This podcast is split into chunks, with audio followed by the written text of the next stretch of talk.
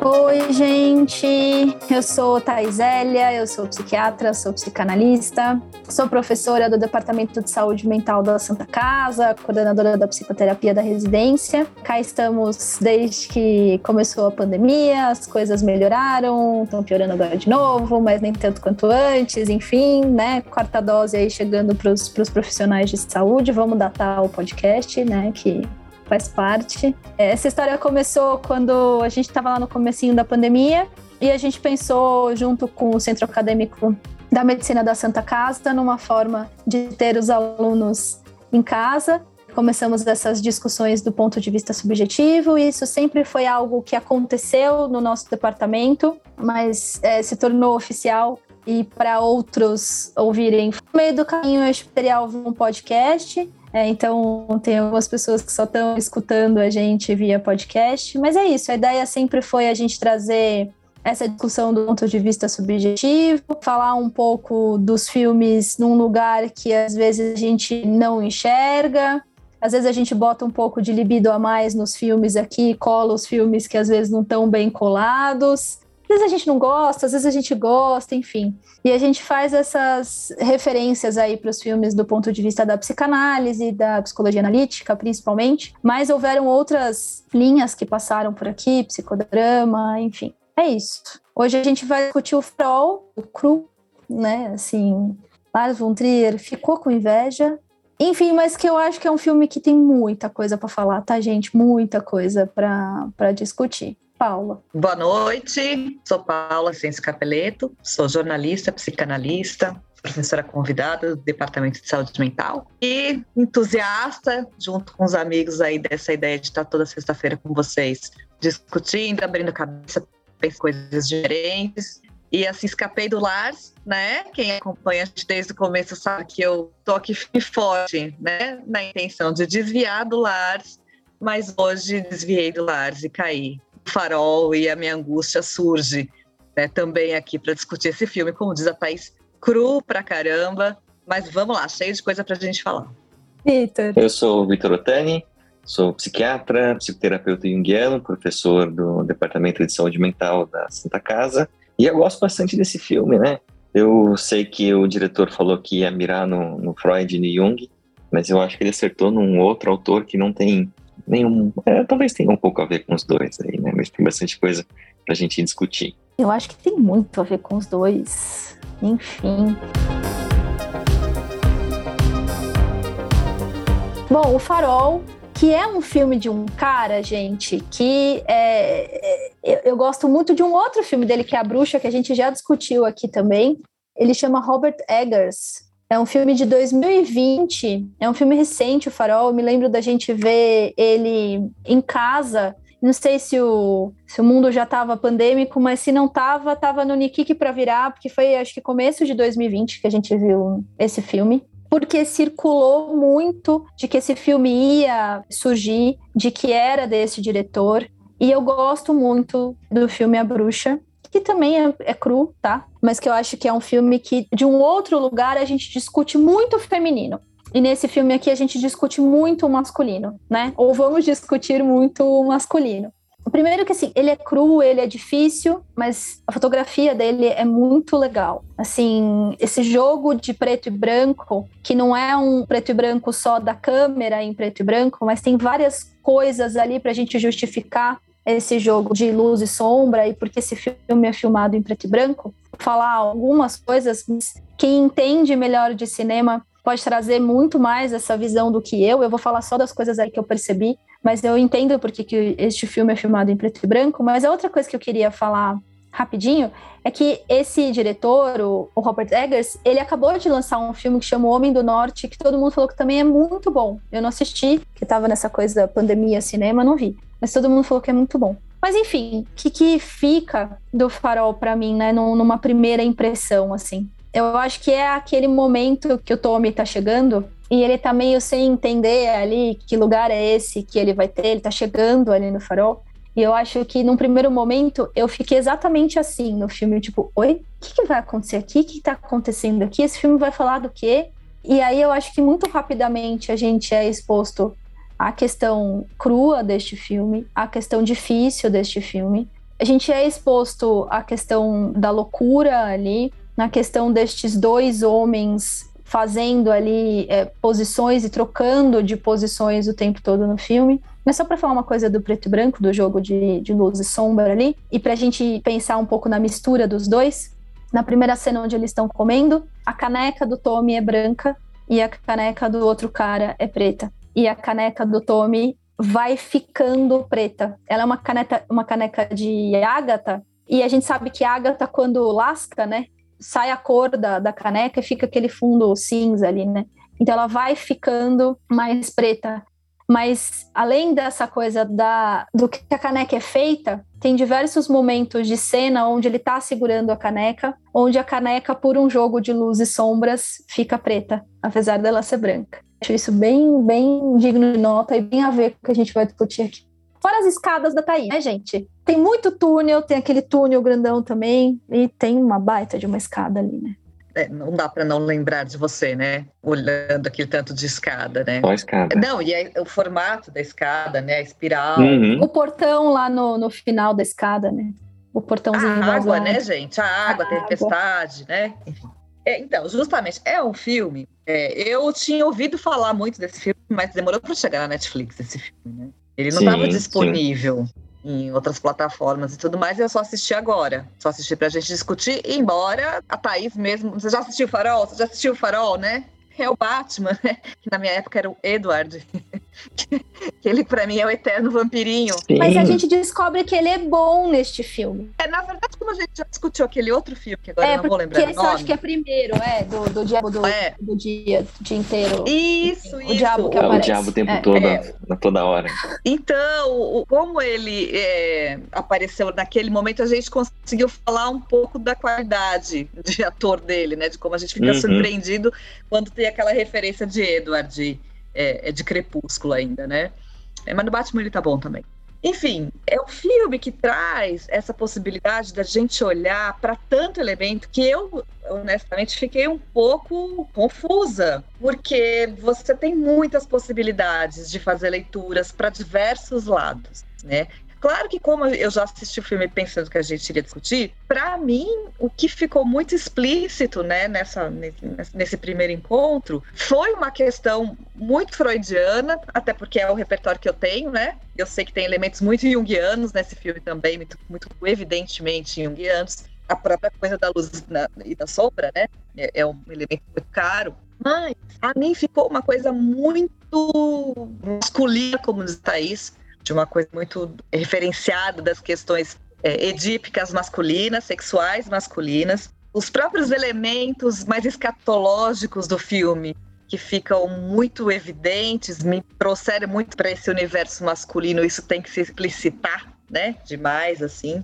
Ficou muito uma coisa totem e tabu para mim. Muito da o pai da horda primitiva, né? Muito esse pai Muito, castrador, assim. Então, eu fiquei muito tomada, falei, como diria Thaís, filme para dar aula. Filme para dar Uhum. aula pra, de alguns temas, porque ele, ele é muito explícito. Ele não tem muita sutileza, digamos assim. Então eu achei que, gente, é elemento demais. Muita referência de outros autores não psicanalíticos necessariamente, Moby Dick, né, gente, de, de, de mitos, né, de Prometeus, sereia, farol, né, gente, o mar, a escada, a água, é, a cena final, né, da gaivota comendo. Sim. São muitos elementos que levam a gente a pensar em tantas referências que eu fiquei assim, mas tá, vamos falar do, do filme? Porque senão a gente vai falar de tudo, né? De tudo que dá para puxar do filme e, e talvez perca um pouco essa essência né, da própria história que é, que é original, né? É uma história original, contada de um jeito original, assim como foi a Bruxa também, que embora trate de temas mais universais, é uma história muito original. E eu acho que vale a pena. Para falar de filme mesmo, da nossa experiência aqui, fiquei um pouco com o gosto do Leonardo DiCaprio, na Ilha do Medo, que era uma ilha, né? cercada por água, né? Então ele falou isso. Uhum.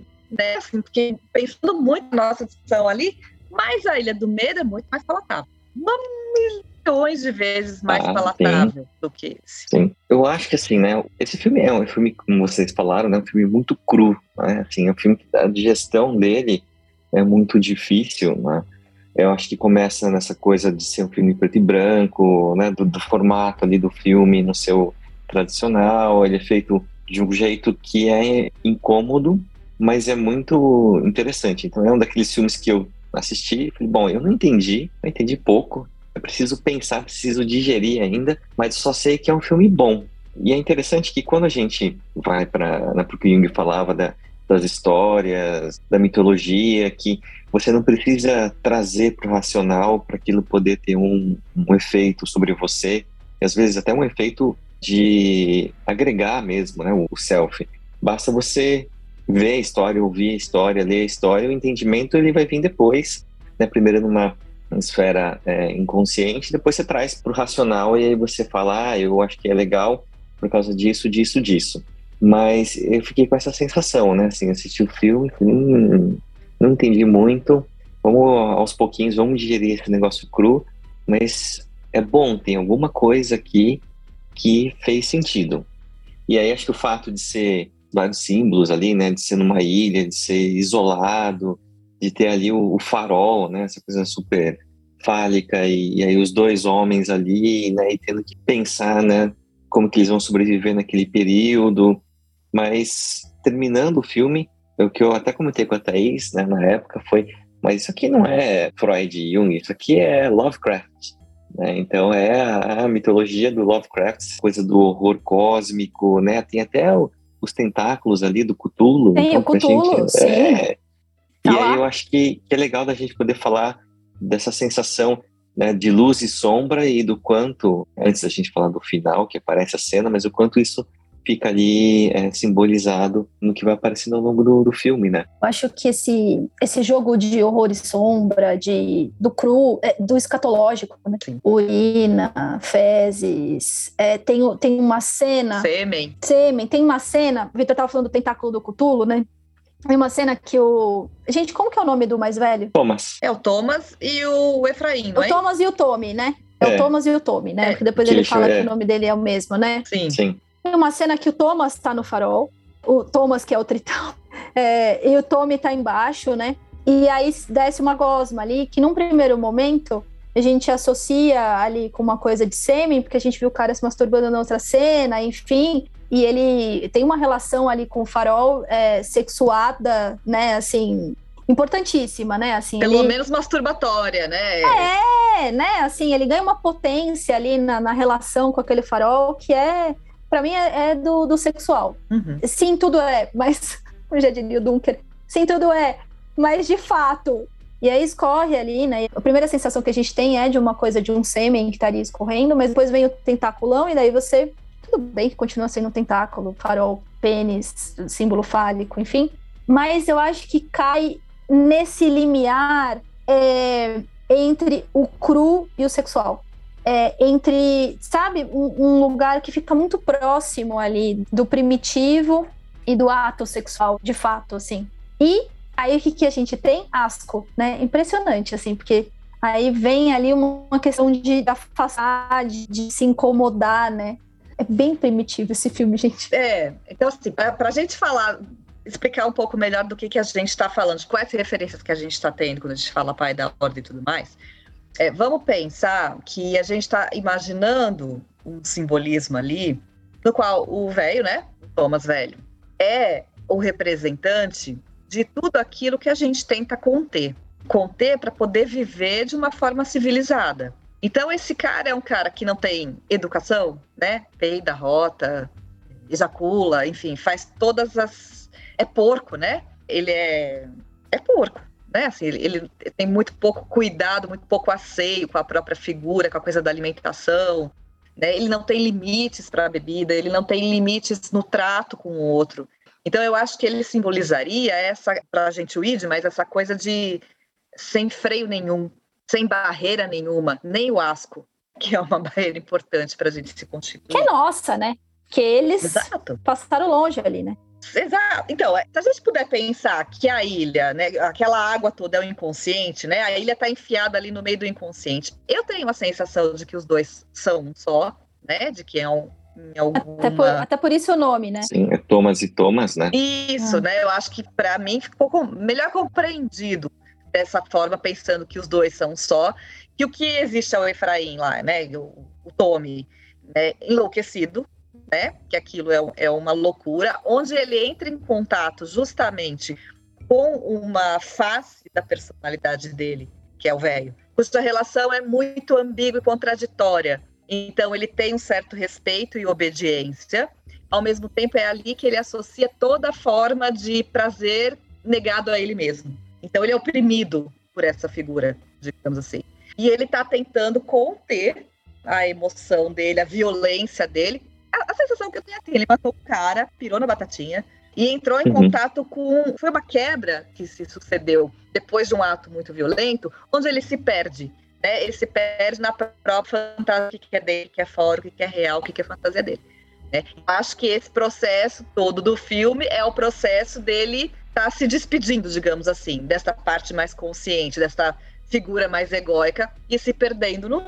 É, o filme fez para mim sentido, mas vejam, é um sentido muito embasado, muito enviesado, né? O filme em si, a história do filme que a gente assiste ali, se eu não conseguisse fazer esse tipo de amarração, ficaria muito complicado de eu tentar entender alguma coisa. Que é igual a bruxa. Que é igual hum. a bruxa. Mas a bruxa, como fala de um lugar feminino, é quase como se eu sentisse assim: hum, hum, olha aí, gostei desse discurso.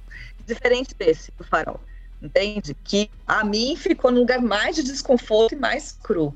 Mas isso que o Vitor falou faz todo sentido nessa coisa assim de que a gente fala da, da coisa do, do gozo do real para Lacan, por exemplo, na psicanálise. E a Thais me mandou um texto essa semana também sobre a questão do teatro, que o teatro também tem essa possibilidade de fazer a gente sentir, né? Uhum. E fazer a gente sentir o que a gente nem sabe o que é. Esse horror que se aproxima da morte, que se aproxima de um limite mesmo, do que nos assusta, que está muito grudado com essas questões que a gente tem nojo, né? Com essas questões mais escatológicas, porque elas nos remetem justamente à carne desse corpo, que a gente tem de mais concreto mesmo e mais visceral e que é feio, né? É degradante, é humilhante. Então, acho que esse filme leva a gente para esse lugar, dessa sensação de uma crueza, como a gente está falando aqui desde o começo, que a gente não admite, a gente não gosta de se aproximar, ao mesmo tempo fala de alguma coisa que é muito mais etérea, fugaz, que é essa sensação de que eu sei que isso existe, mas eu não consigo nem nomear o que é isso. Que é o real, que é este real, e esse gozo que não é o gozo do prazer sexual, né? Não, é, não tem nada a ver com prazer.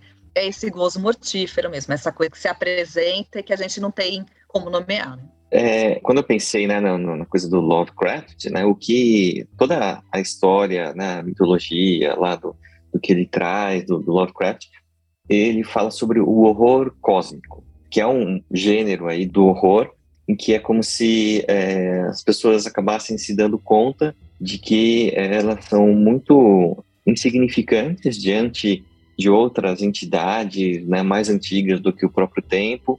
E aí, à medida que as pessoas vão descobrindo isso, as pessoas vão perdendo a sanidade. Porque, ao mesmo tempo em que elas, é, ele coloca né, que o melhor, a melhor bênção, né, a nossa maior dádiva é não conseguir compreender totalmente o universo e os segredos que, que tem ali, à medida que as pessoas vão descobrindo, e aí, né, na história que ele vai escrevendo, é sempre ah, achou um livro antigo, encontrou um, sei lá, um louco, que na verdade né, já teve contato com essas entidades, viu, deslumbrou alguma coisa numa viagem, né, num navio que ficou perdido no Triângulo das Bermudas, alguma coisa assim as pessoas elas vão perdendo a, a sanidade.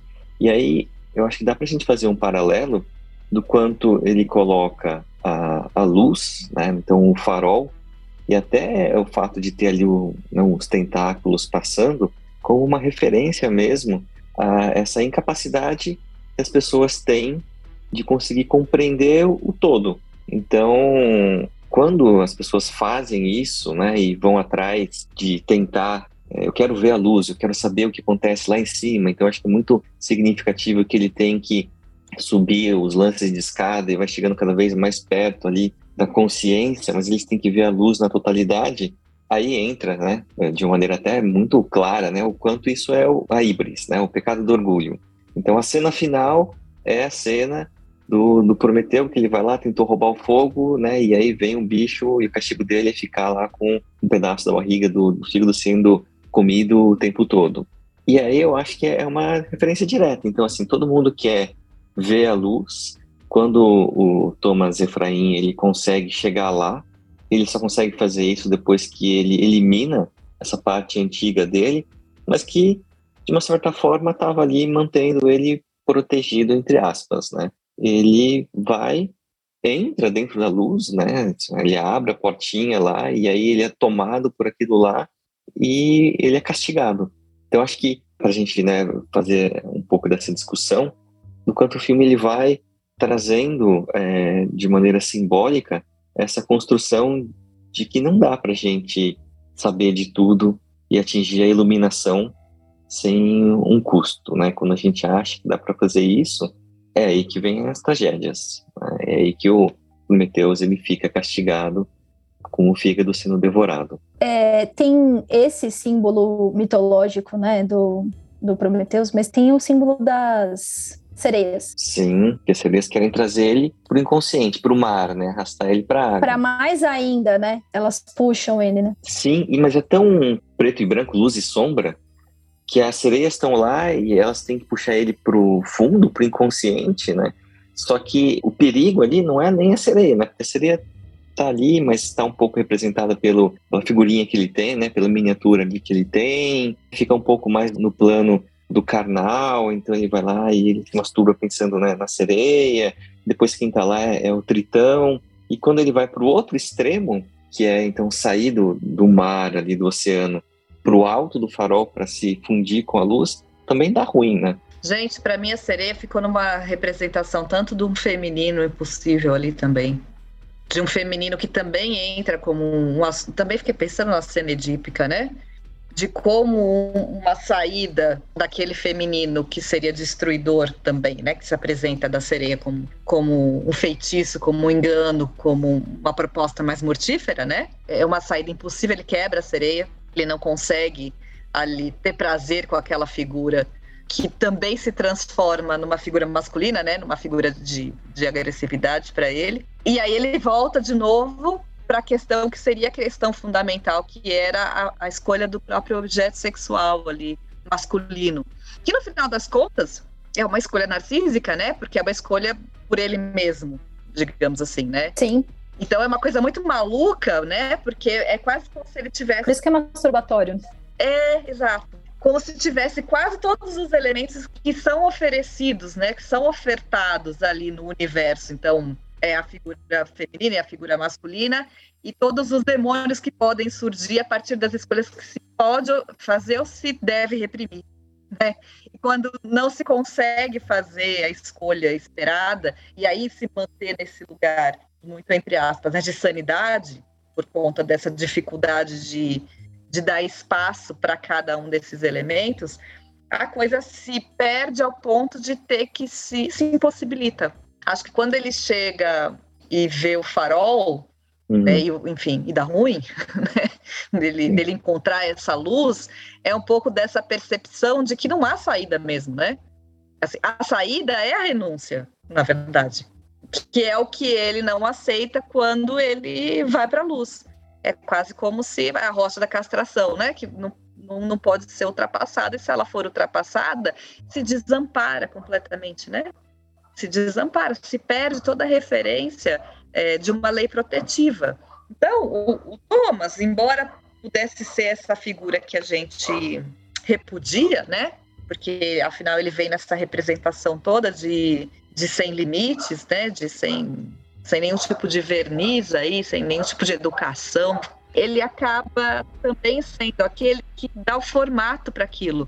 A luz você não pode, a luz é minha, né? Aqui você não pode tocar, eu, eu só eu posso usufruir disso aqui. Se você me desafiar, eu te mato, igual Sim. o cara que veio a cabeça na, no negócio da, da lagosta. Eu já fiz isso antes. Eu já fiz isso antes né? Assim, isso pode realmente acontecer, é simbolizado. Eu te falo quais são as regras. Não mexa com as gaivotas, que eu acho que simbolizariam o espírito daqueles que viveram ali, enfim, não entendi muito bem qual é a referência, mas me parece que é uma coisa assim. De qualquer jeito, ele fala da natureza, da chuva que vem, da tempestade que vem, dos limites que isso impõe, da luz que você não pode é, alcançar. É, ele dá um contorno para a experiência que, quando vai se diluindo com o álcool, Porque aí, do mesmo jeito que a xícara vai, a creca vai mudando de cor, essas posições vão se diluindo.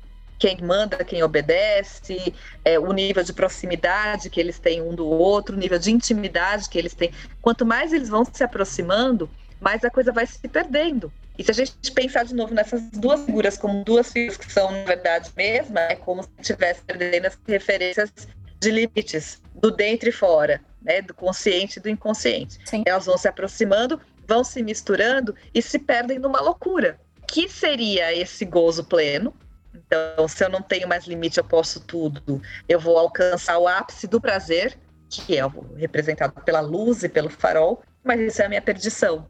O pai da horda primitiva, hum. Que é o tirano, quando ele é assassinado, isso é comemorado, quase que imediatamente a, a ressaca moral surge, porque afinal, se você matou o pai da horda primitiva, quem é que vai assumir esse lugar agora? Então, não, então a gente tem que é, erigir o totem, né? O símbolo desse pai, e aí de novo a coisa fálica, aí de novo a coisa do farol, né? Como fica muito simbolizado ali, para que você saiba que mesmo não estando ali, existe uma regra, existe uma lei, existe quem controla a luz, né? Existe um mecanismo, que é o barulho que faz o filme inteiro também, né? Existe um mecanismo funcionando e você precisa se submeter a ele. E você precisa ir lá e colocar o óleo, você precisa ir lá e limpar a caixa de fossa. Esgoto, né? Uhum. É. Sim. Você precisa manter essa máquina funcionando. Eu acho que é uma coisa bem importante também do filme é, ele vai deixando de conseguir fazer a máquina funcionar conforme ele vai enlouquecendo. Ele não consegue mais cumprir ali as, as funções, que é para isso que ele está lá, né?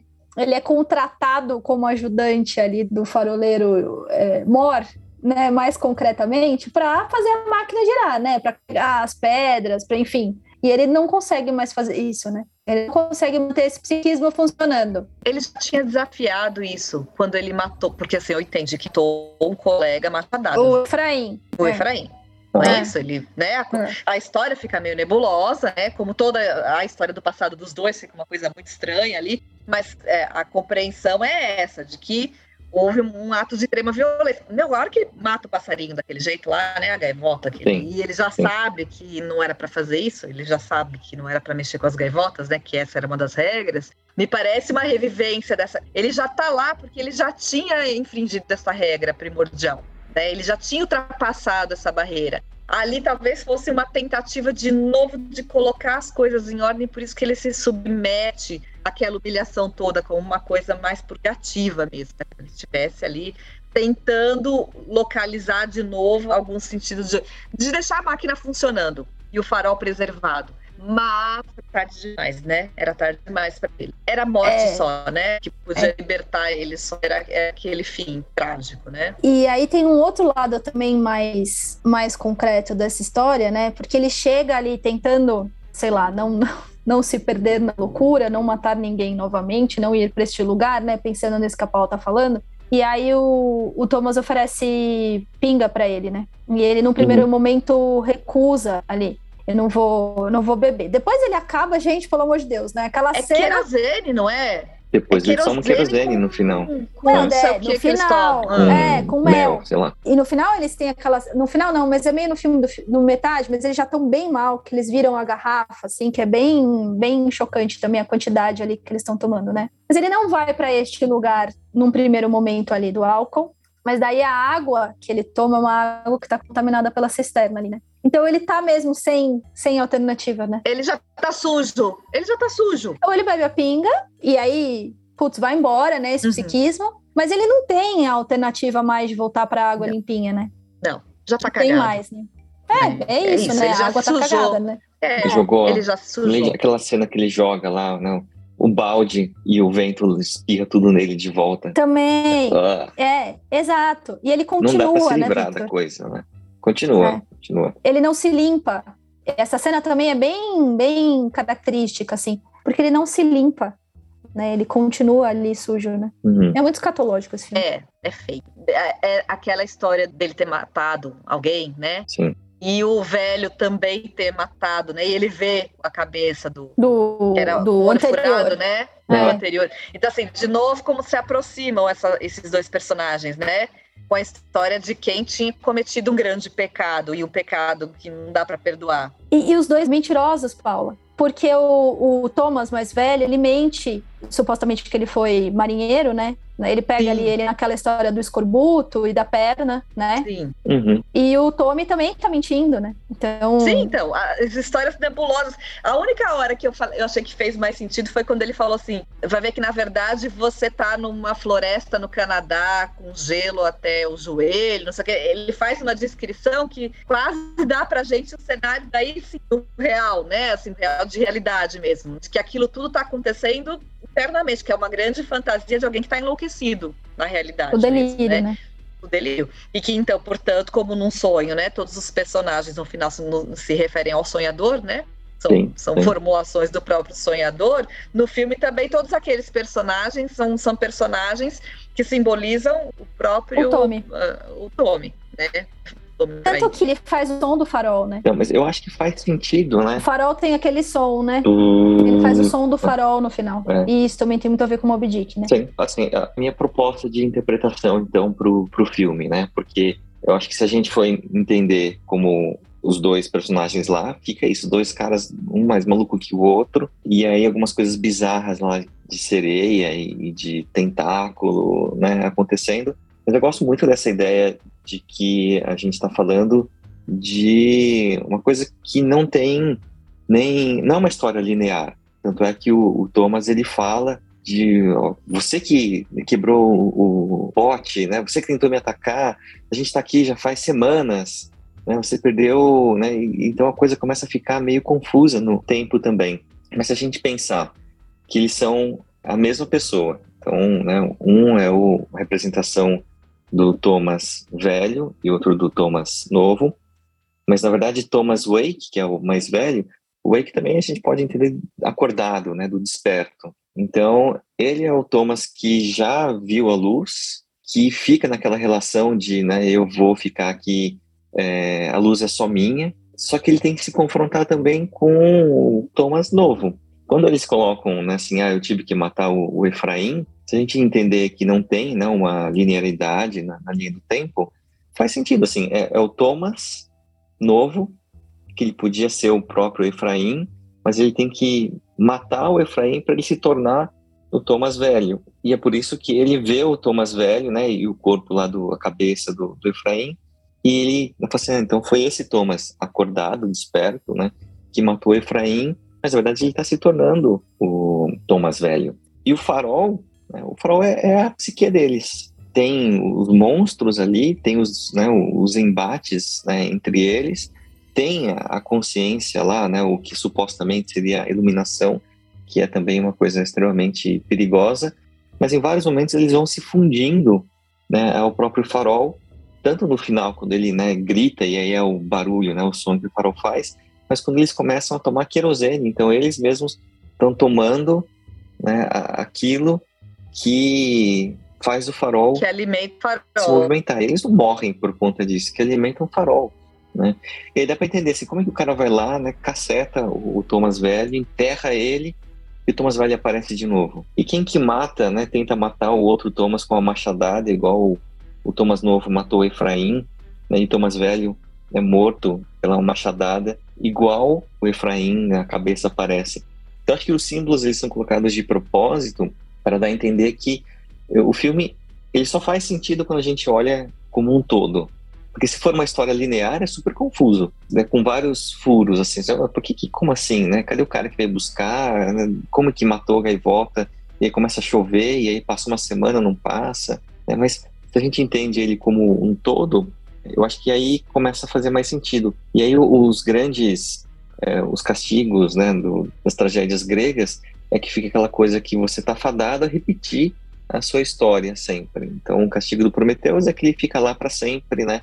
Sendo, tendo o fígado comido e regenerado, é come, regenera. Então, o Efraim, Thomas, novo, né? O Batman, ou o Edward e o uhum. Duende Verde, eles ficam lá, né? Repetindo aquela história para sempre que é, que é a história dele mesmo, né? É, recordar, repetir, elaborar, né? Temos um é. texto freudiano aí que, enquanto você não consegue dar uma, um outro destino, você está fadado a reproduzir, né? Eu acho que eu lembrei de de um outro filme. A gente chegou a discutir Vanilla Sky? Acho que sim, né? Sim, Não lembro se a sim. gente falou de Vanilla Sky. Discutimos. Mas que também traz essa, essa questão de uma vivência de sonho. E que, como essa vivência de sonho, por mais que seja elaborada para a gente continuar sonhando, porque é isso, pra, é isso que o sonho serve, né? Que manter a gente em sonho, dormindo, ele fura isso. Então, assim, as nossas construções psíquicas, a serviço das nossas elaborações, elas acabam é, revelando o desejo. E o desejo é sempre. Ué, ele é, por que, que ele precisa ser revelado? Porque ele está recalcado, porque ele não pode, porque ele é proibido, porque a gente precisa desses diques para poder viver com o outro. Né? Esse é o nosso limite. E aí, essa construção psíquica, de algum jeito, vai te mandar um recado que, se não for uh, escutado e encaminhado, digamos assim, né? Se a gente não der um encaminhamento para ele, ele vai furar né? E ele vai se impor, na verdade. E é, é, é, nessa imposição que a gente vai acabar caindo sempre, por mais que a gente refaça toda a história e tente limpar a área, e aí é o dia da marmota, a boneca russa, qualquer coisa que seja, que a gente vai e acaba voltando para o mesmo lugar é, e acaba lidando com os mesmos demônios, eu, eu acredito. Então, assim, fica um pouco menos difícil de, de entender se a gente entender que, assim como num sonho, o que está sendo simbolizado ali é uma ultrapassagem ali de uma barreira que é necessária e que é protetora, que permite a vida nossa e do próximo, né? Então é um acordo que se faz, que a gente recebe proteção, então a gente não usufrui de todos os nossos poderes e do, não bota em, em pauta todos os nossos desejos, mas que sempre tem um furo e quando a gente ultrapassa isso e esse furo se apresenta, todo o resto se desorganiza, né? Todo o resto não deu uma, uma outra destinação para aquilo, fica no, no, terror, né? Uhum, Justamente, uhum, né? Fica no horror. Uhum. Exatamente. E a gente fica a todo momento tentando consertar este horror no filme. Com certeza vocês se pegaram pensando no tipo, mas era só limpar ali, mas era só jogar o conteúdo do pinico fora mas era só, sei lá, é, por que, que você não botou uma capa de chuva? Por que, que você jogou a merda contra o vento? Por que, que você, uhum. a gente não fica tentando colocar um, um limite de quem está fora deste sonho, olhando para este sonho, né? De quem está na consciência tentando dar limite ali.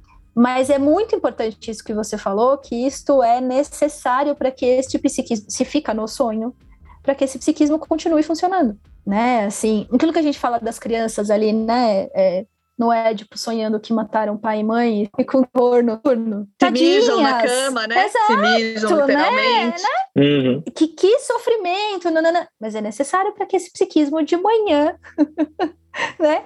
Acorde, Recolha. né? E ui, volta aqui, né? Para não pode, tá? Então, assim, é, é importante isso. Mas a gente fica a todo momento tentando reparar o filme. Acho que por isso que é da ordem do asco, da ordem, né, de, a gente se incomoda ali, né, neuroticamente com aquele lugar, né? É, e aí é uma coisa legal da gente pensar, que a gente fala disso algumas vezes, que é quando a gente faz esse exercício que a gente está fazendo agora, muitas vezes a gente reduz demais a, a obra de arte. Ah, sim, e sim. No, no, num jeito da gente enquadrar naquele viés que é o que a gente quer, né, que é puxar a sardinha para nossa, pra nossa brasa, teoria. Para nossa sardinha. É isso que a gente quer que uma coisa ilustre, deixe mais claro e tudo mais. Mas o filme, ele tem justamente a intenção de trazer esse desconforto e ponto.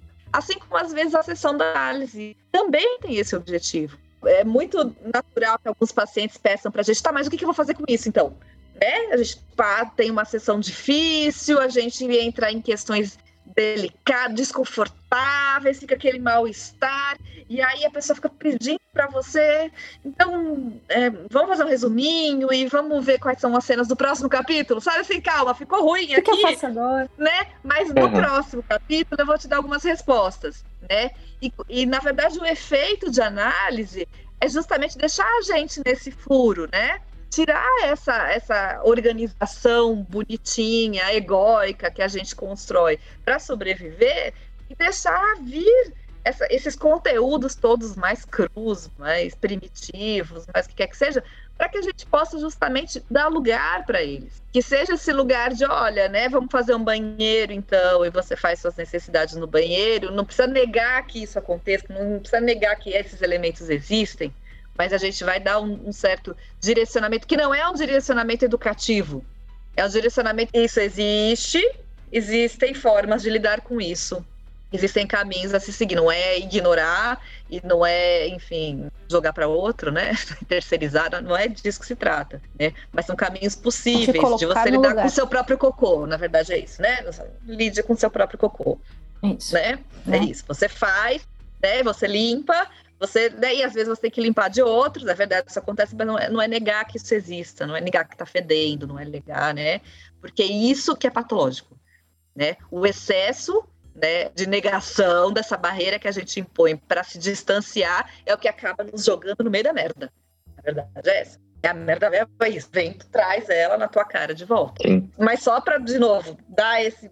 Gente, é para assistir esse filme para ficar com mal-estar. Eu não gosto, mas vocês sabem disso, né? Essa coisa de assistir filme para ficar com mal-estar. Gente, a vida já faz isso comigo. ela já me traz o cocô, eu já fico com mal-estar. Vou assistir um filme que ainda me explicita, saco. Mas. É, é, acho que essa é a parte legal, não é?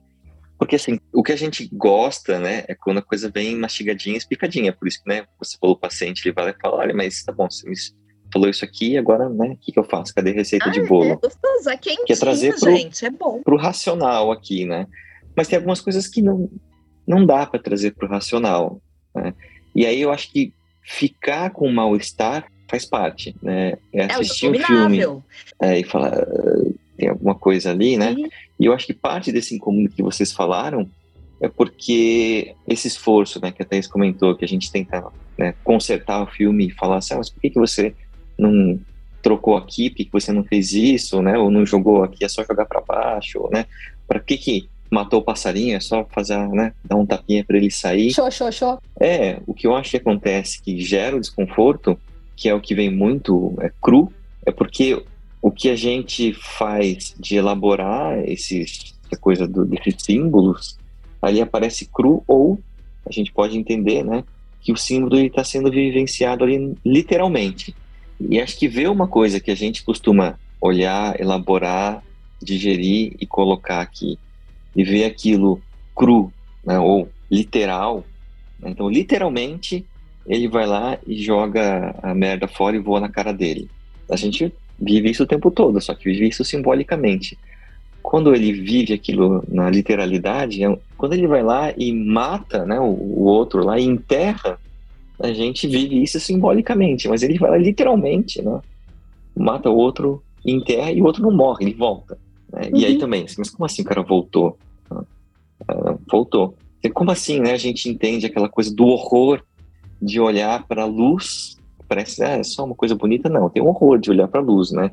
As pessoas não falam, quando você está morrendo, não olhe para a luz, não vá para a luz, né? Porque ali, né? Então, ele literalmente vai lá e vive aquilo. Então, eu acho que olhar na tela, né, essas coisas que a gente costuma já pegar meio digeridinha pela gente mesmo, e tá explícito ali, é que gera essa sensação de hum, esse filme é indigesto, né? É. é que, na verdade, eu acho que a gente, quando trabalha com isso, é, no final das contas, está sempre com lupa, né, para o cocô. Né, ninguém vem procurar a gente feliz, né? Nossa, momento, estou vivendo um momento tão bom da vida, né? Estou aqui tão satisfeito, resolvi procurar terapia. Ah, o nosso trabalho cotidiano né, é sempre. É, a gente sabe que está fedendo, né? Vamos procurar onde, vamos, vamos procurar tá formas Vamos procurar formas para não precisar jogar o cocô na cara da criatura e da gente juntos encontrar e ver. O nosso trabalho é justamente não negar essa crueza toda. Né? Esse é o trabalho de qualquer psicanalista, é encarar isso de um jeito. Não é, é ouvir não o ego, né? não que está tentando sempre deixar o negócio no formato. É tirar a fome, é ouvir o sonho. E por isso que para a gente é genial quando a gente encontra uma obra que ilustra isso, que traz, que explicita que existe coisas que a gente nomeia, que a gente não consegue, né, é, é da ordem de um lugar que a gente não consegue nem dar uma forma, mas ao mesmo tempo é um pouco disso de que ai, também é tão gostoso quando o filme ajuda a gente a dar essa forma, né? Assim, ele traz um jeito pegou numa coisa aqui que transcendeu, né? Assim, Sim, mas é, é, que eu acho que quando a gente, a gente pensa nesse lugar de análise que você está trazendo, né? Que é isso, assim, a gente não vai negar esse cocô, a gente vai procurar de onde ele vem, enfim. Mas a gente faz isso numa análise de neuróticos, né? De um ponto de vista de quem já aprendeu a subjetivar. É, e, clínica né, da psicose é isso puramente. É né? isso aí. É, é isso, isso aí. E por isso que ela é tão difícil, por isso que eu brinco com os residentes que a clínica do psicose é nível 2, ou 3, ou 4, enfim. Mas, e que não dá para atender psicótico de cara. Porque é isso aí, né? É, é isso sim, aí, é isso aí o sim, tempo todo, né? Eu fiquei pensando um pouco também no castigo de quem nega este lugar também, nega entre aspas, né? Não nega porque quer negar, talvez no filme ele negue um pouco porque ele quer negar, mas quem não consegue esse lado mais subjetivo, esse lado mais de não morreu concretamente, né? Morreu aqui para mim, mas não morreu concretamente. E se ele é castigado ali no final é, por olhar essas coisas muito concretamente. Entende onde quero chegar? Não sei se eu, se eu me fiz chegar clara. na perversão?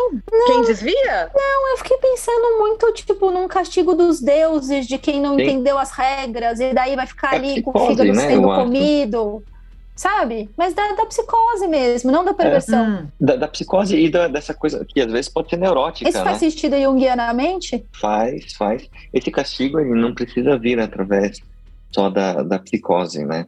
Ele basta ser, por exemplo, alguém muito neurótico, muito ansioso e não aceita né, a morte, igual o, o Sísifo. Então não fala assim, olha, bom, ferrou, não tem nada para fazer, vou aceitar que vai acabar mesmo vai morrer. O Sísifo ele não consegue fazer isso. E aí o castigo dele, né, pelo pecado do, do, orgulho lá da Ibris, é ficar carregando aquela pedra para cima da montanha, a pedra rola para baixo, ele desce, faz isso e esse é o castigo do ansioso, né? Não, eu não aceito que as coisas saiam do meu controle. Como assim? Né? Então é eu vou ficar pensando, aceito, pensando, claro. matutando, ah, e aí quando tá quase, então tá bom, acho que vai tá tudo certo, eu entendi. Volta de novo, não, não, mas como assim, né? É porque eu não me planejei direito, então eu vou pensar em 20 mil coisas que deram errado ao invés de 10 mil, porque eu não aceito que as coisas saiam do meu controle. Infelizmente, né, nada está no nosso controle. Como assim? Claro que e, tá. e não aceito um limite, né? E não aceito o limite de um. Sim. De mesmo Sim. às vezes eu podendo, eu não devo, né? Então, porque é isso, né? Não é que Sim. você não pode, você não deve. É, poder, eventualmente, você pode tudo mesmo, né? Você pode subir lá, matar o cara, subir lá e ver a luz. A questão toda é que, de novo, existe um combinado. Combinado não sai caro, né? Um combinado que traz algumas garantias e cuja morte, embora pareça sempre com essa conotação de, de que esse limite não é a morte que é o limite, é o horror que é o limite, é o, o sofrimento que é o limite, porque a morte pode ser uma saída, inclusive amorosa, Exato, inclusive confortável, sim. né? O problema todo é o horror do impossível, da gente estar tá lidando sempre com aquilo que nos traz as piores emoções, as piores sensações. Então é essa dor física que fica simbolizada ali como o fígado que é regenerado para ser comido, uma pedra que rola, é uma força que faz. É uma coisa que não tem fim. E a morte é um fim. né? Então assim, não, não é a morte a questão, né? É o sofrimento sem fim, né? E, e que para justamente a gente não estar atormentado né, que é essa coisa do obsessivo, por exemplo, do neurótico que não consegue ultrapassar as próprias barreiras. A tormenta. A tormenta, né? Então, eu acho que, que, que, de novo, tem beleza nesse desconforto quando a gente consegue pensar que uma obra de arte pensada, é, claro que esse diretor tem todas as é, a mão aí da psicologia, da psicanálise, enfim, ele tem essa tendência, ele tem essa orientação, digamos, né? Ele não é ingênuo, não é sem querer que ele faz isso, né? Mas que de qualquer forma ele é muito eficiente para construir esses personagens, né? esses atores também, como eles compram isso, isso faz um sentido, como a fotografia. Ele, ele concorreu ao Oscar de melhor fotografia, se não me engano, né? Ele concorreu ao Oscar, não sei se ele ganhou. Que é uma coisa belíssima, essa uhum. composição de luzes de sombra, né? Desse cenário todo. Sim. Realmente é um, é um primor de trabalho. Né? E nem sempre um primor de trabalho tem um efeito de nossa, que puta filme. Às vezes um filme até mais raso tem, nossa, que filmaço, que gostoso de assistir, e outros filmes trazem outra experiência, o que não significa que não seja genial também. Sim. Acho que também são momentos na vida para a gente assistir, né? Tem coisas que pegam mais em determinadas circunstâncias, tem coisa que a gente passa. Eu lembro que um dos primeiros, se não foi o primeiro filme que a gente discutiu aqui, foi um filme que eu não quero assistir nunca mais, foi O Poço. O Poço. Foi? sim. Poço, sim. sim. É. Foi o primeiro, acho que a gente discutiu. De repente a gente teria até que rediscutir, porque o Poço a gente discutiu num, um momento, assim, pandemia. É, uhum. né? né? Talvez você A gente estava na esquizoparanoide quando a gente tava, discutiu o poço. Tava. A gente estava com o pezinho lá do outro lado. E a gente vai discutir o poço, né? E, e, como isso também interfere, né? No tipo de leitura que a gente faz. Eu acho que a Thais fez uma coisa interessante, que é realmente toda, toda essa nossa discussão precisa ser situada. Né? A gente está num momento específico e olhando para isso de uma forma específica e, e, assim cada um de nós também no momento de vida pessoal olhando e experimentando né, o filme de uma determinada forma, e aí vai para algum viés. Mas sem dúvida nenhuma, já que para encerrar os meus comentários a respeito do farol, filmaço, filmaço, assim, sem, sem sombras de dúvidas, atuações fenomenais, conceito muito interessante a se discutir, muito rico, muito pleno. Acho que dá para a gente pegar outras né, outras simbologias assim inúmeras nesse filme e super vale a pena a discussão sempre, né? Super vale a pena a gente usar para dar aula também com certeza. Quer fazer então suas considerações finais, Victor? É, eu acho esse filme muito muito bom, muito difícil. E eu acho que é um filme que a gente não consegue esgotar. Eu acho que nem é a proposta, né? De esgotar todos os símbolos, todas as interpretações que a gente pode ter desse filme. Eu acho algumas coisas até eu acho legal de deixar ali para a gente sentir e não para trazer para o racional. Eu vejo as referências, né? Então, assim, eu acho que tem muita coisa freudiana, tem muita coisa junguiana, eu vou falar de novo, tem muita coisa Lovecraftiana, e eu acho legal que, no fundo, então, esse filme ele consegue trazer elementos e que de uma forma ou de outra, seja pelo desconforto, a gente acaba se identificando, né? Então, tá ali exposto. Vamos ver o que que é. Né? E aí, a sensação de que eu vi um filme, não entendi 100%, né? Talvez não seja para entender mesmo, mas eu quero ver de novo, eu quero pensar e fico ali refletindo. Não é todo filme que traz. A gente não. às vezes assiste é uns filmes. Né? Uma experiência, é uma experiência. exatamente. É, tem filme que a gente fala várias vezes, a gente discutiu aqui e falou assim: tá bom, né? Esse filme vai ser isso, isso, isso, e ok. Às vezes é um filme que fala assim: olha, eu entendi, né? A história passou, tem pouca coisa pra gente discutir. A gente vai ter que tirar leite de pedra. E tem esse filme que fala, nossa, assim, acho que podia ter três, quatro, né, discussões seguidas, porque não vai esgotar. Então, para mim, é, é um filmaço. Esse lugar do diretor, escritor, né, do autor, dos atores, que colocam a gente frente a esse horror, que colocam a gente é, frente a esse cru, mas que a gente suporta, que a gente de alguma forma tem asco, é, você quer botar o, a barreira ali neurótica na história, né? Mas você suporta isso dentro desta arte, e que eu acho que esse diretor faz muito bem, é, é muito obra de arte, né? É muito foda, né? É muito difícil de você fazer isso. Tem um monte de filme cru por aí, um monte e que você desliga no momento 10, né? Deu 10, você, não, desculpa, é cru demais, né? Assim, e aí vai para um lugar, às vezes, engraçado, trash, vai para outras defesas egóicas, né? Um filme como esse, um filme como os filmes do Lars, como A Bruxa, né, que é do mesmo diretor, e que sustenta a gente neste lugar, é uma baita de uma obra-prima. Porque é difícil entrar em contato. Que é isso, a gente fica tentando corrigir. Você talvez não seja todo mundo que chega até o final, a gente está aqui num viés psi, né? Mas é uma baita obra de arte. É, assim, é difícil, é um filmaço para dar aula, mas é uma baita obra de arte. E aí eu acho que esses filmes são muito difíceis de esgotar. É muito inconsciente, né, gente? É muito símbolo. Por mais que é uma coisa também que a gente sempre fala no Lars, né?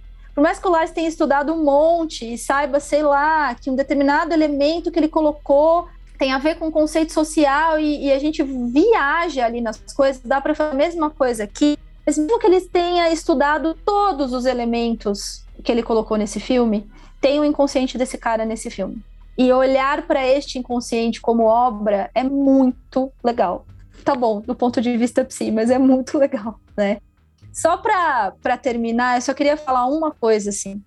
Eles falam outro inglês, né?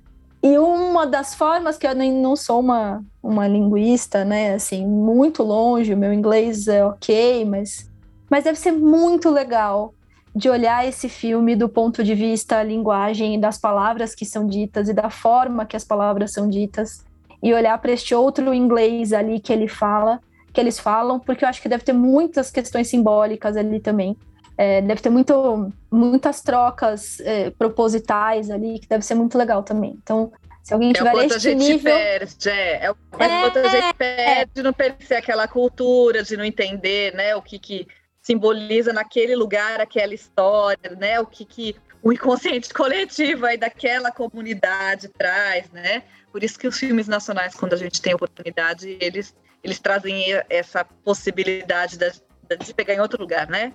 Aliás, é. tem um nacional pra gente discutir. É, porque, assim, é diferente ouvir você e é diferente ouvir Voz MC, né? Pra gente. A gente claro, sabe. Porque a gente disso. localiza em outro lugar, exatamente. Né? E a gente bota outra referência. E eu acho que esse filme tem esta linguagem neste lugar. Então, adoraria, adoraria ouvir alguém ou ler alguém do ponto de vista desses diálogos neste inglês, porque eu acho que deve ter muita coisa ali também. Mas, enfim, vamos ficar então, sem essa parte, né, gente? Quem sabe, né? Quem sabe em algum momento. Vamos ficar sem essa parte. Obrigada, gente. Obrigada, Paula. Muito obrigada, Vitor. Muito bem. Obrigada, obrigada, gente. É um prazer. Tchau, gente. Boa noite. Vez. Tchau, tchau. Um Boa beijo para todos. Tchau, tchau.